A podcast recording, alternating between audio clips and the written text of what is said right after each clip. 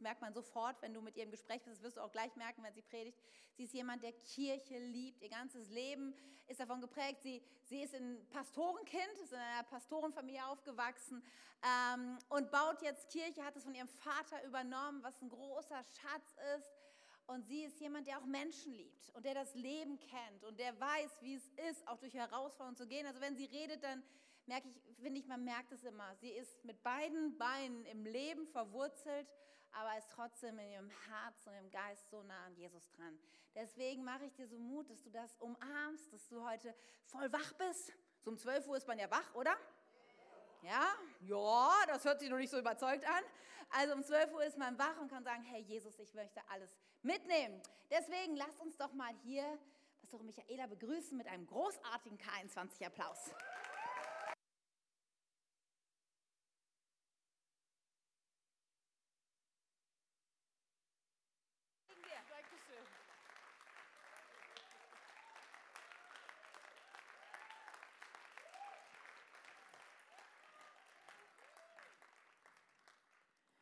Richtig cool, hier zu sein. Ihr merkt, es gibt in jeder Kirche immer etwas anderes.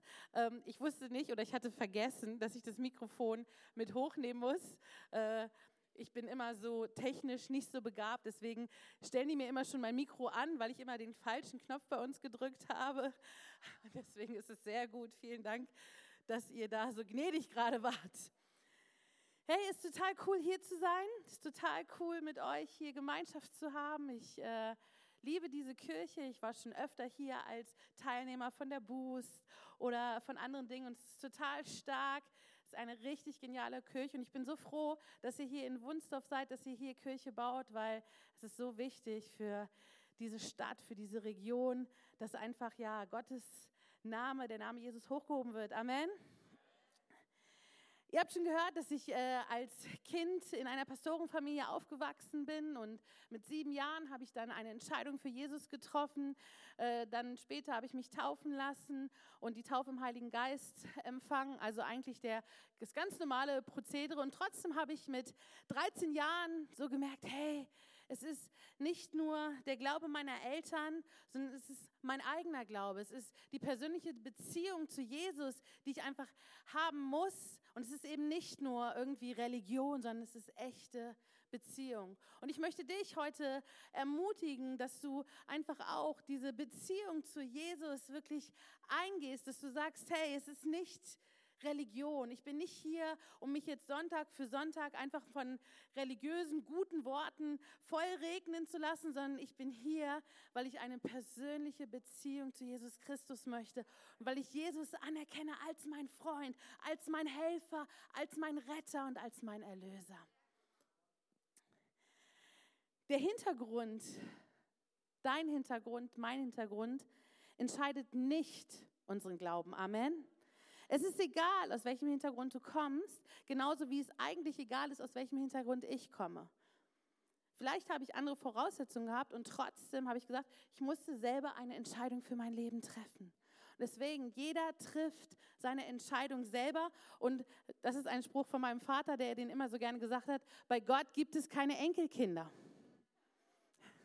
Ich liebe diese Sprüche von diesen alten Haudegen. Mein Vater ist auch so einer, so, hey, äh, so, ja, bei Gott gibt es keine Enkelkinder. Und das gilt heute auch für dich. Du bist selber verantwortlich und du musst selber entscheiden, ob du mit Jesus oder ohne Jesus leben willst. Ich habe mir aufgeschrieben, und es ist ein Satz, der mein Leben auch prägt. Jesus ist für mich gestorben, ob ich es wollte oder nicht. Und Jesus ist auch für dich gestorben, ob du es willst oder nicht. Jetzt kannst du sagen, ja, kann ich ja nichts dafür. Aber ich sage dir, Jesus ist aus tiefster Liebe für dich gestorben und auferstanden. Und das ist so wichtig, dass wir das begreifen, dass es eben nicht für die anderen gilt, sondern für dich ganz persönlich. Weil das setzt einfach auch neue Hoffnung in deinem Leben frei. Ich weiß nicht, in welcher Situation du bist, ob du im Moment in einem richtigen Fahrtwind bist und sagst, hey, es läuft richtig gut in meinem Leben, ich erlebe gute Dinge mit Gott, dann sage ich, go for it, go, geh weiter so, das ist richtig gut. Doch leider erlebe ich auch oft die Realität und Menschen sind zerbrochen und Menschen sind müde und Menschen sind schwach und wissen eigentlich gar nicht so weiter. Und Hoffnungslosigkeit macht sich breit. Und wenn wir ähm, in die Nachrichten schauen, ich habe mir übrigens abgewöhnt, Nachrichten zu gucken, weil ich gedacht habe, hey, es ist immer nur schlechte Nachrichten. Es gibt bei den Nachrichten keine guten Nachrichten. Deswegen, ich gucke die gar nicht mehr. Ich erfahre dann manche Dinge einfach von irgendwo anders. Weil, wenn man Nachrichten guckt, da kann man ja Depressionen kriegen, oder? Aber ich sage heute, Gott ist ein Gott voller Hoffnung.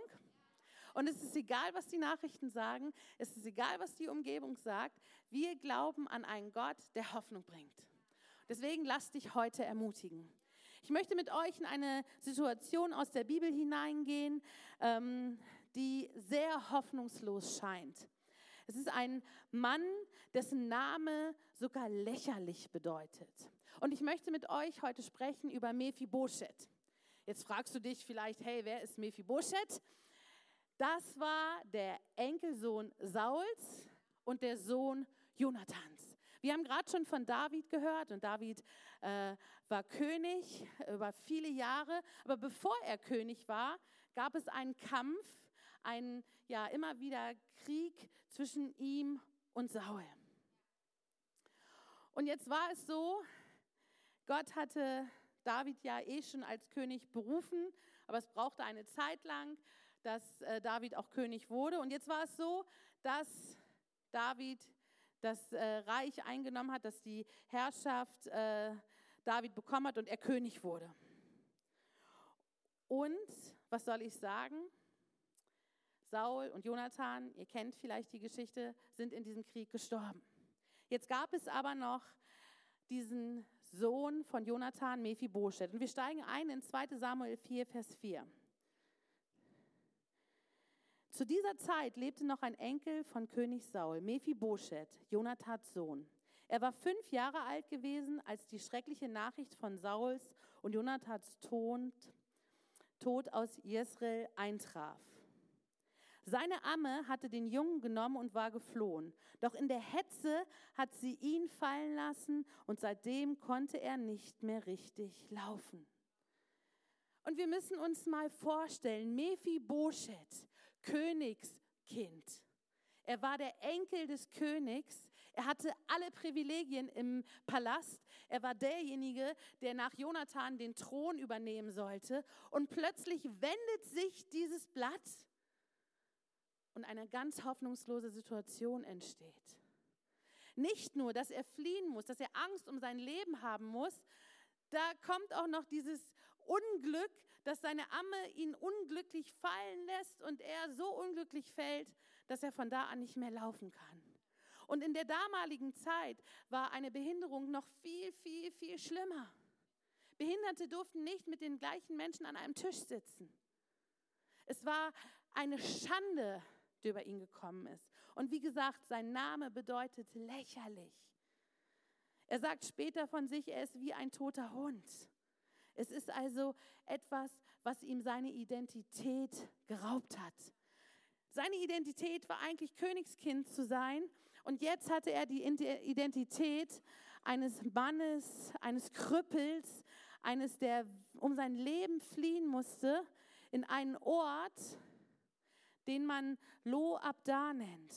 Und dieser Ort ist bekannt für keine Kommunikation. Das bedeutet er. Keine Kommunikation. Und stellt euch mal vor, ihr müsst an einen Ort fliehen, wo es keine Kommunikation gibt. Hey, wie trostlos ist dieser Ort, oder?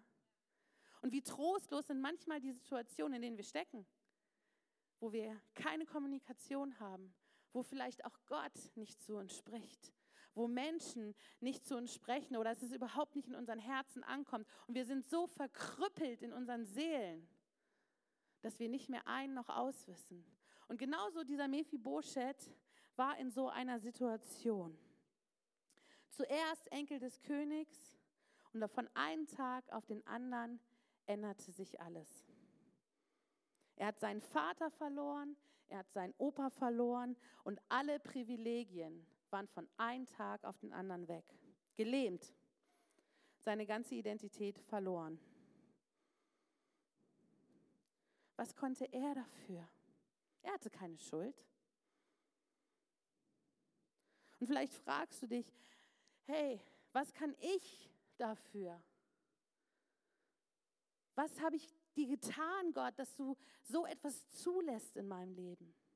Und ich habe letztens äh, in einem Buch in meinem Briefkasten gefunden ähm, von einem aus unserer Kirche, wo auch drin stand, ähm, warum lässt du das zu, Gott?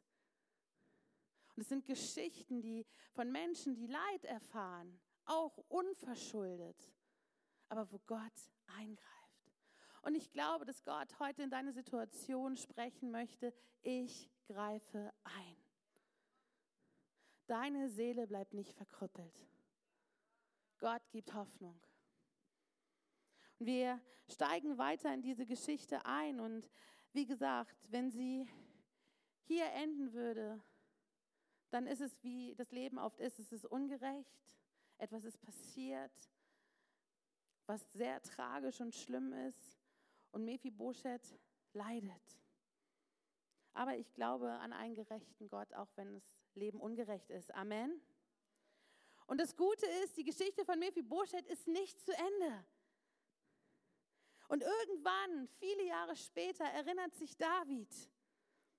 Und David ist ein so krasse Persönlichkeit und ihr könnt es nachlesen. Und ja, ich empfehle euch einfach auch David als König zu studieren und warum es auch heißt, dass er ein Mann nach dem Herzen Gottes ist, weil so viel in diesem König drinsteckt, in diesem David drinsteckt, so viel, was richtig gut gelaufen ist und so viel, was auch richtig blöd gelaufen ist. Aber David wusste eins, ich komme immer wieder zurück zu Gott.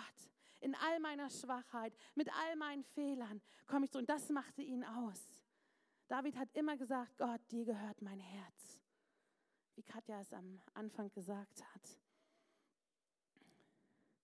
Und im Psalm 34, da heißt es, wendet euch ab von allem Bösen und tut Gutes. Setzt euch unermüdlich mit ganzer Kraft für den Frieden ein.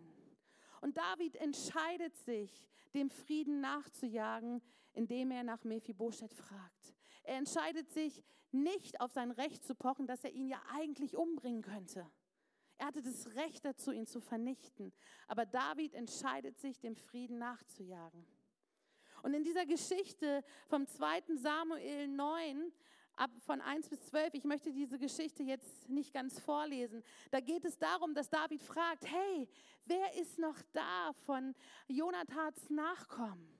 Und jemand sagt, hey, da gibt es Mephibosheth, der wohnt da, wo es keine Kommunikation gibt, ähm, der ist gelähmt und ja. Und David entscheidet sich, ihn zu holen. Und er holt ihn an seinen Tisch. Und nach vielen Jahren schwieriger ja, äh, Zeiten und ganz unerwartet wird Mephibosheth plötzlich zum König gerufen. Und ich frage mich manchmal, wie hat er sich gefühlt? Soll ich gehen? Vielleicht will David mich ja umbringen. Was soll ich tun?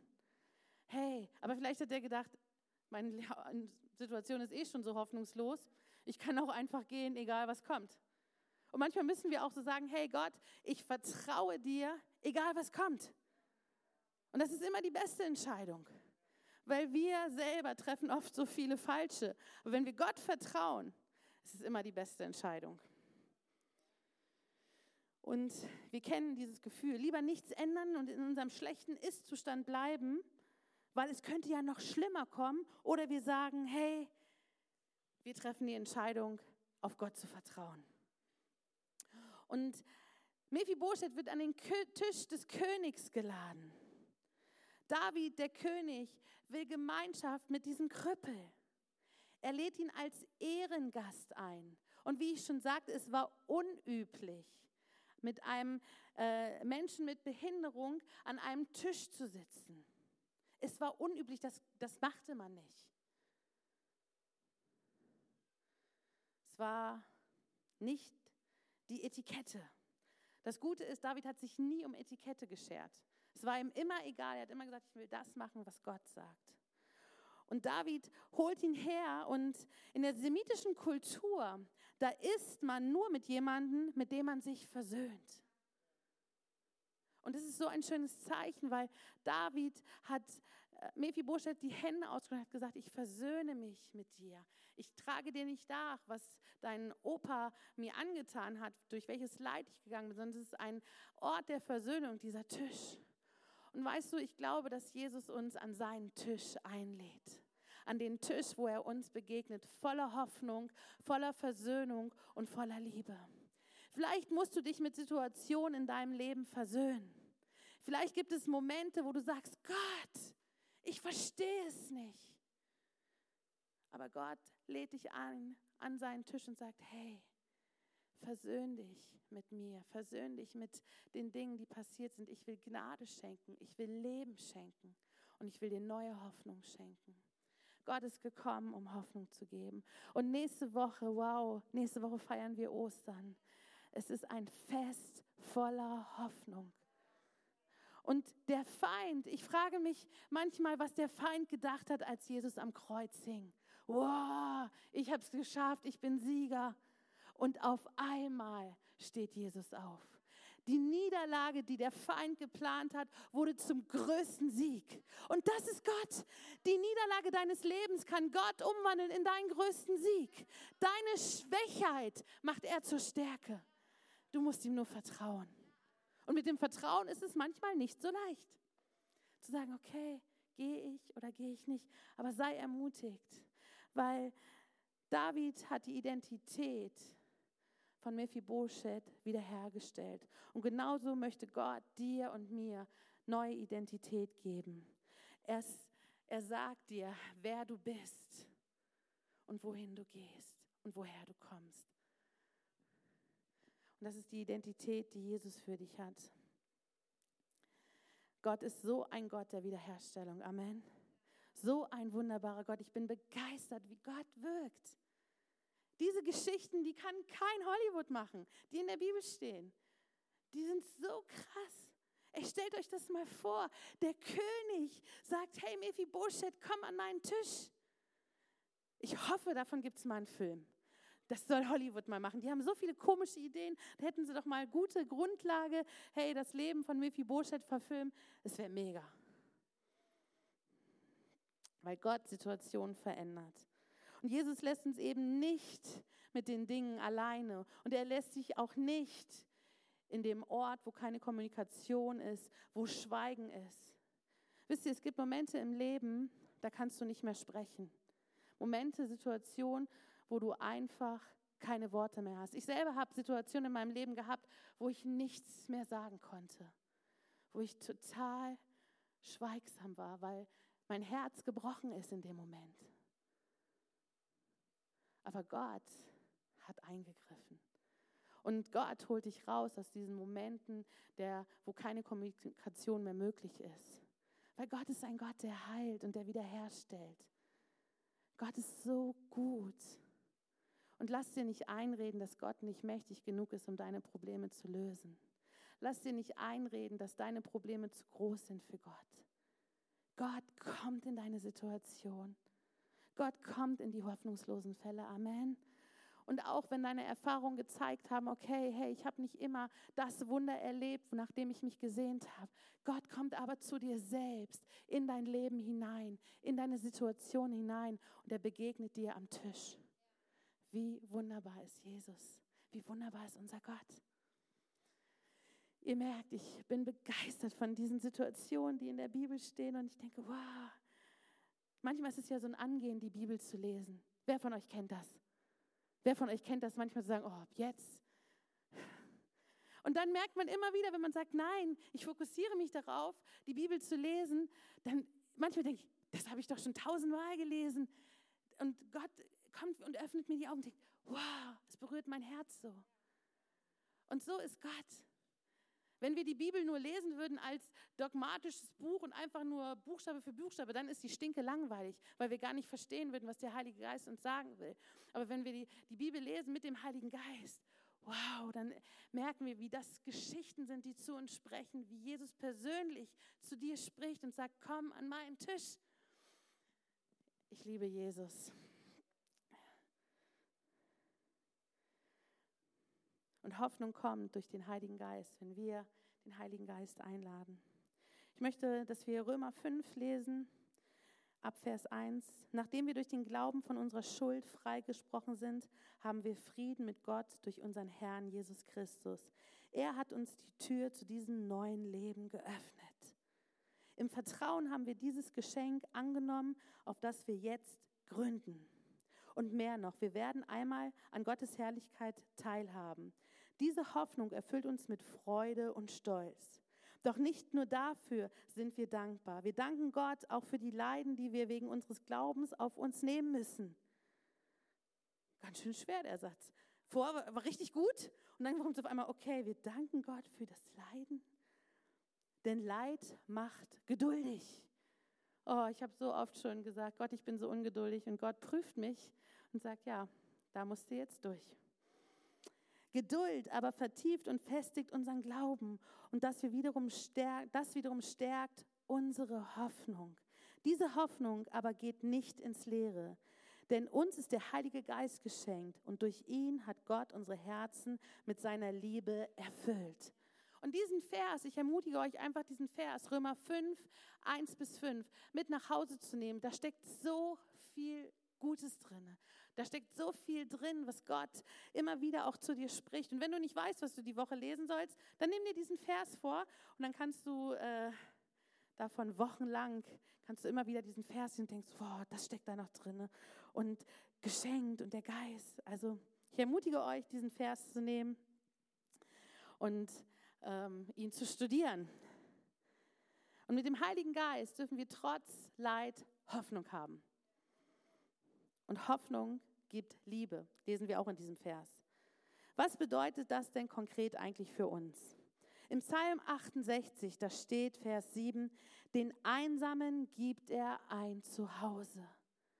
Mephibosheth hat er ein Zuhause gegeben.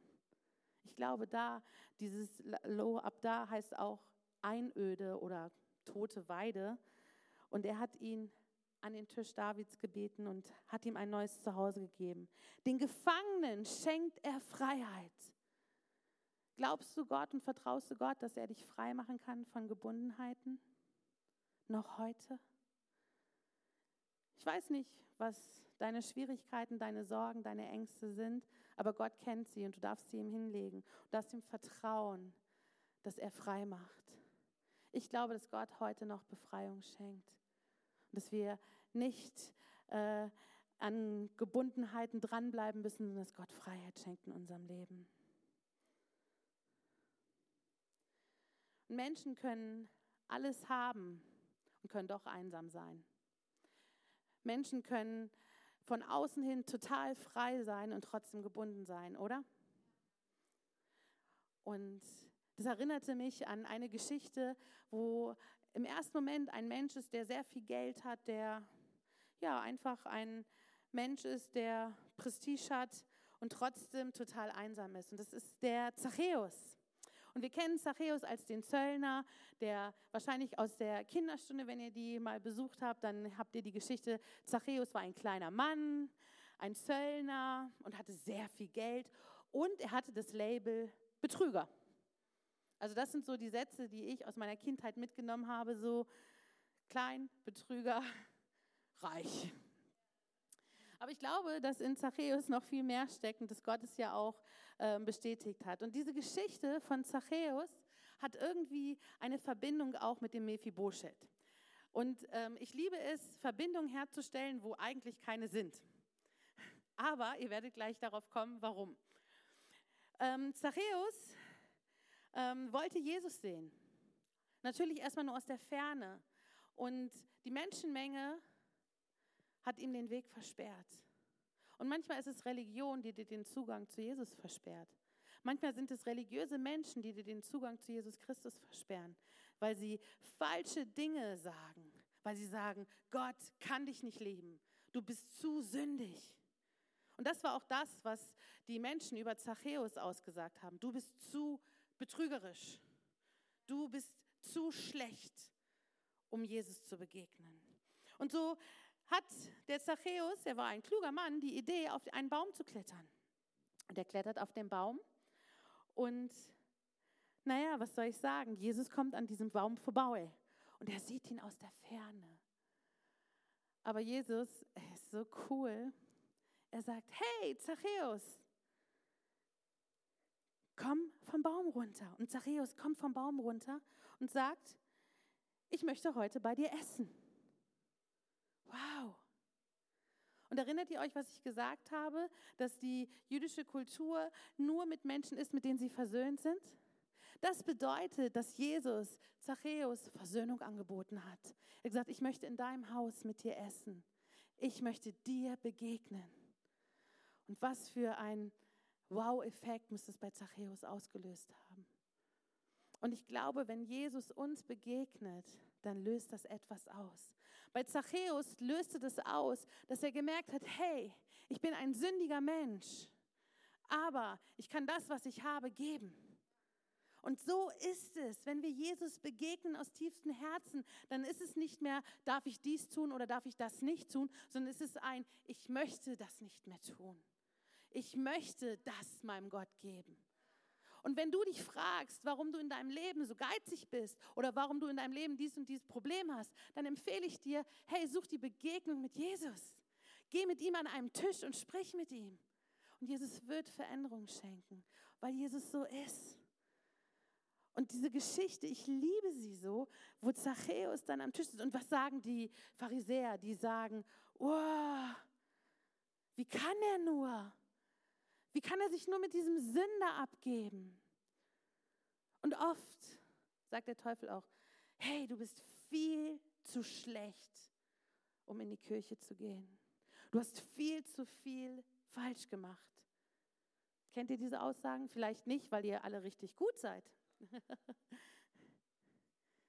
Ich kenne diese Dinge schon, wo der Teufel eingeflüstert hat, hey, du bist es überhaupt nicht wert. Aber wisst ihr, was Jesus macht? Jesus bittet dich an seinen Tisch. Sagt, du bist es wert. Ich gebe dir Identität. Ich vergebe dir und ich bin mit dir versöhnt. Jesus möchte in dein Haus kommen. Und Jesus möchte in mein Haus kommen und mir begegnen. Wisst ihr, was, was Zachäus bedeutet? Es bedeutet, Gott erinnert sich. Gott hat dich nicht vergessen. Und Gott hat den Zachäus nicht vergessen und auch nicht den Mephibosheth. Weil Gott erinnert sich an dich, weil er dich sieht. Und das ist so wunderbar, wie Jesus uns sieht. Jesus gibt dir eine neue Identität. Aber eine Sache ist wichtig. Du musst vom Baum steigen. Wenn du auf deinem Baum bleibst, dann wirst, wirst du Jesus nur aus der Ferne betrachten können. Und Jesus kann nicht an deinem Tisch essen. Und diese Entscheidung liegt bei dir. Und es kann sein, dass du noch nie in deinem Leben eine Entscheidung für Jesus getroffen hast. Und du sagst, ich will lieber auf meinem Baum der Sicherheit bleiben. Aus Entfernung gucken. Aber dann sage ich dir, du verpasst etwas. Du verpasst, du verpasst das Leben mit Jesus. Ein Leben in Ewigkeit mit ihm. Ein Leben voller tiefer Gegenwart. Ein Leben, das nicht immer happy clappy ist, aber ein Leben, wo Gott uns trägt. Wenn du heute hier bist, lass uns alle mal die Augen schließen. Wenn du hier bist und sagst, ich bin noch nie von diesem Baum gestiegen, aber ich möchte Jesus kennenlernen. Ich habe vielleicht so viel Schuld in meinem Leben und sagt Jesus, hey, ich habe einem Mörder vergeben wie David, einen Betrüger wie David. Ich habe Zachäus vergeben. Ich kann auch dir vergeben. Und ich möchte dir vergeben. Und wenn du hier bist und sagst, Jesus, ich möchte dich annehmen als meinen Herrn und als meinen Erlöser, dann heb mal deine Hand.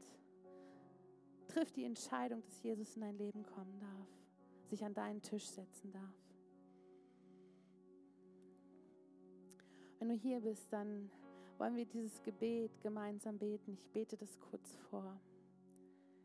Jesus, ich weiß, dass du mich liebst. Es gibt nichts, was ich tun könnte, dass du mich mehr liebst. Und durch nichts, was ich tue, würdest du mich weniger lieben. Du bist für mich gestorben und auferstanden. Ich glaube an dich. Du bist mein Gott, mein Retter und mein Herr.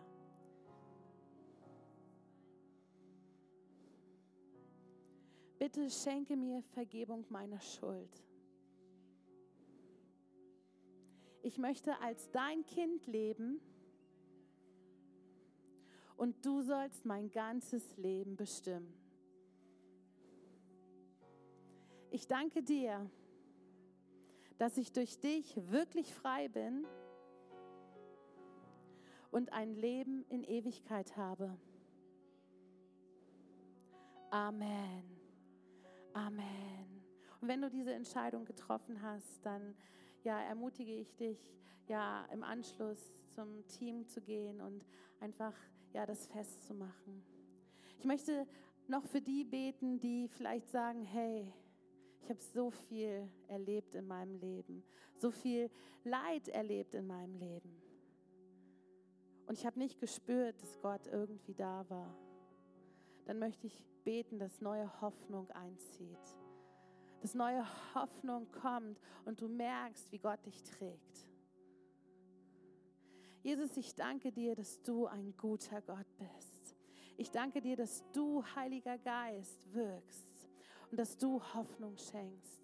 Und dass deine Hoffnung ja nicht zuletzt stirbt, sondern dass deine Hoffnung auferstanden ist. Dass deine Hoffnung, du bist Jesus und dass wir diese Hoffnung ergreifen dürfen und dass du uns durchträgst durch jede Situation, dass du uns niemals alleine lässt, dass du immer mitgehst, Gott.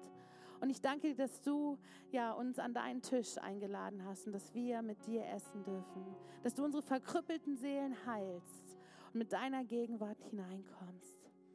Amen. Amen. Dankeschön. Ja, was für eine hoffnungsvolle Message, oder? Lass uns mal einfach so Michaela einen Applaus geben als Dankeschön. So, so interessant, die ganzen Charaktere der Bibel, oder? Wo wir so viel rausziehen können, ob es ein Zachäus ist, ein Mephibosheth, so kleine Randgestalten mag man meinen, aber sie alle begegnen Gott, sie begegnen Jesus und ihr Leben wird verändert. Und wenn du heute hier bist und du hast dich entschieden, diesem Jesus zu vertrauen, wenn du hier bist und du vielleicht gar keine Bibel hast und du sagst, ist interessant, was da drin steckt, dann würden wir dir so gerne eine Bibel sonst auch schenken, beziehungsweise ist ein neues Testament. Das startet mit der Geburt von Jesus und du wirst ganz viel über ihn lernen und darüber, ja, wie, er, wie dann seine Kirche auch nach seinem Tod und seiner Auferstehung gebaut worden ist. Und das kannst du draußen mitnehmen an, an, unserem Infopunkt. Nimm es dir einfach mit. Und da ist aber auch jemand von unserem Team. Wenn du dein Leben Jesus gegeben hast, wenn du Fragen hast dazu, was das genau bedeutet, wie es weitergehen kann, dann sprich doch die Person auch gern an. Die hat Zeit für dich, die kann deine Fragen beantworten. Es ist so kostbar. Und vor allem, komm wieder. Und das Gute ist, du musst noch nicht mehr bis nächsten Sonntag warten, war Karfreitag sind wir schon wieder da und feiern Gottesdienst. Deswegen herzliche Einladung. Es gibt so unendlich viel mehr zu entdecken von diesem großartigen Jesus. Ja? Okay, ihr Lieben. Bei uns in der K21 ist es üblich, dass wenn wir Gastsprecher haben, dass wir viel von ihnen Gutes empfangen haben, dann auch wieder zurückgeben in ihr Leben und sagen, hey, wir nehmen das nicht für selbstverständlich an, dass Menschen ihre eigene Kirche ja an einem Sonntag verlassen, um uns zu dienen, sondern wir wollen auch für sie, wir sollen, wollen sie auch segnen, auch finanziell unterstützen, sie und ihren Dienst. Deswegen möchte ich jetzt die Möglichkeit geben, wenn du hier bist und sagst, ja, ich habe was mitgenommen, ich bin ermutigt, ja, ich habe neue Hoffnung und du, und du magst gerne auch investieren, dann lade ich dich dazu ein. Unsere Orte machen sich ready und wir werden jetzt gleich nochmal in einen Song gehen, wo wir Jesus die Ehre geben, wo wir ihn groß machen, wo wir ihn feiern für all die Hoffnung, die er uns gibt. Und währenddessen sammeln wir dieses Investment ein. Und ich lade dich schon mal ein, aufzustehen. Ja, du kannst dich schon mal ready machen. Und dann möchte ich euch noch segnen. Ich segne jeden Einzelnen mit dieser Hoffnung, die wir nur in dir finden. Jesus, ich segne uns damit, dass wir wissen, dass Gottes Liebe immer gleich bleibt und dass er treu ist, dass er sich nicht verändert. Ich segne dich mit ganz viel Freude und Frieden, egal wie deine Situation gerade ist, egal wie hoffnungslos gerade aussieht. Jesus, segne ich dich jetzt wirklich damit, dass du diese Freude und diesen Frieden empfängst und dass du in dieser Gegenwart Gottes in die nächsten Tage gehst. Amen.